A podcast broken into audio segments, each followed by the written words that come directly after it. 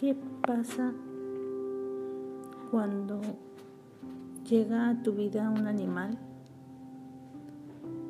que igual no lo pediste, pero llega de todos modos con unas cicatrices tan profundas y no se va? ¿Qué haces?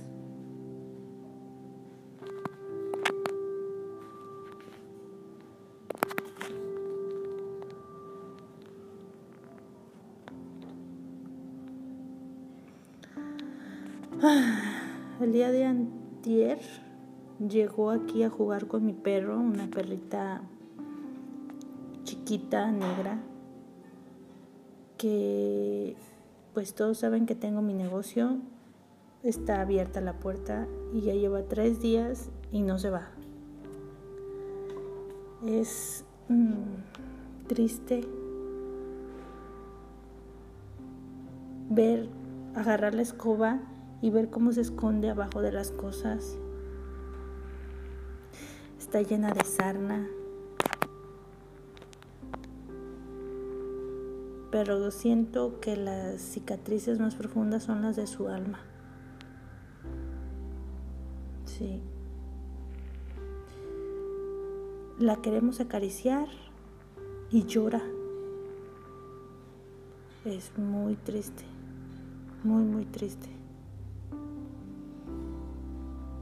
Y me acaban de decir quién es el dueño, quiénes son los dueños, pero la verdad no quiero...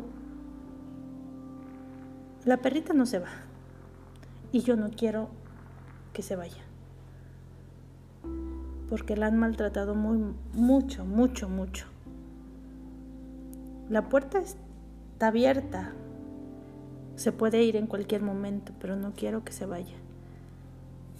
Porque la van a seguir maltratando. No sé si aquí está por el perro o por qué, pero de hecho ahorita en este momento aquí están mis pies. Y pues sí me da un poco de tristeza ver cómo, cómo se esconde, cómo llora. Está durmiendo y está llorando. Es bien triste. La llevé con el veterinario, le dieron su pastillita de desparasitante, le dieron tratamiento para la sarna, mañana le toca su otra inyección. La llevé a que le recortaran el pelo. Y es chistoso pues porque es una perrita de esas chinas. Y yo la verdad que no tengo tiempo para tenerlas, pero pues no se va. Hay cosas que llegan que tú no pides, pero tienes que lidiar con ellas en veces.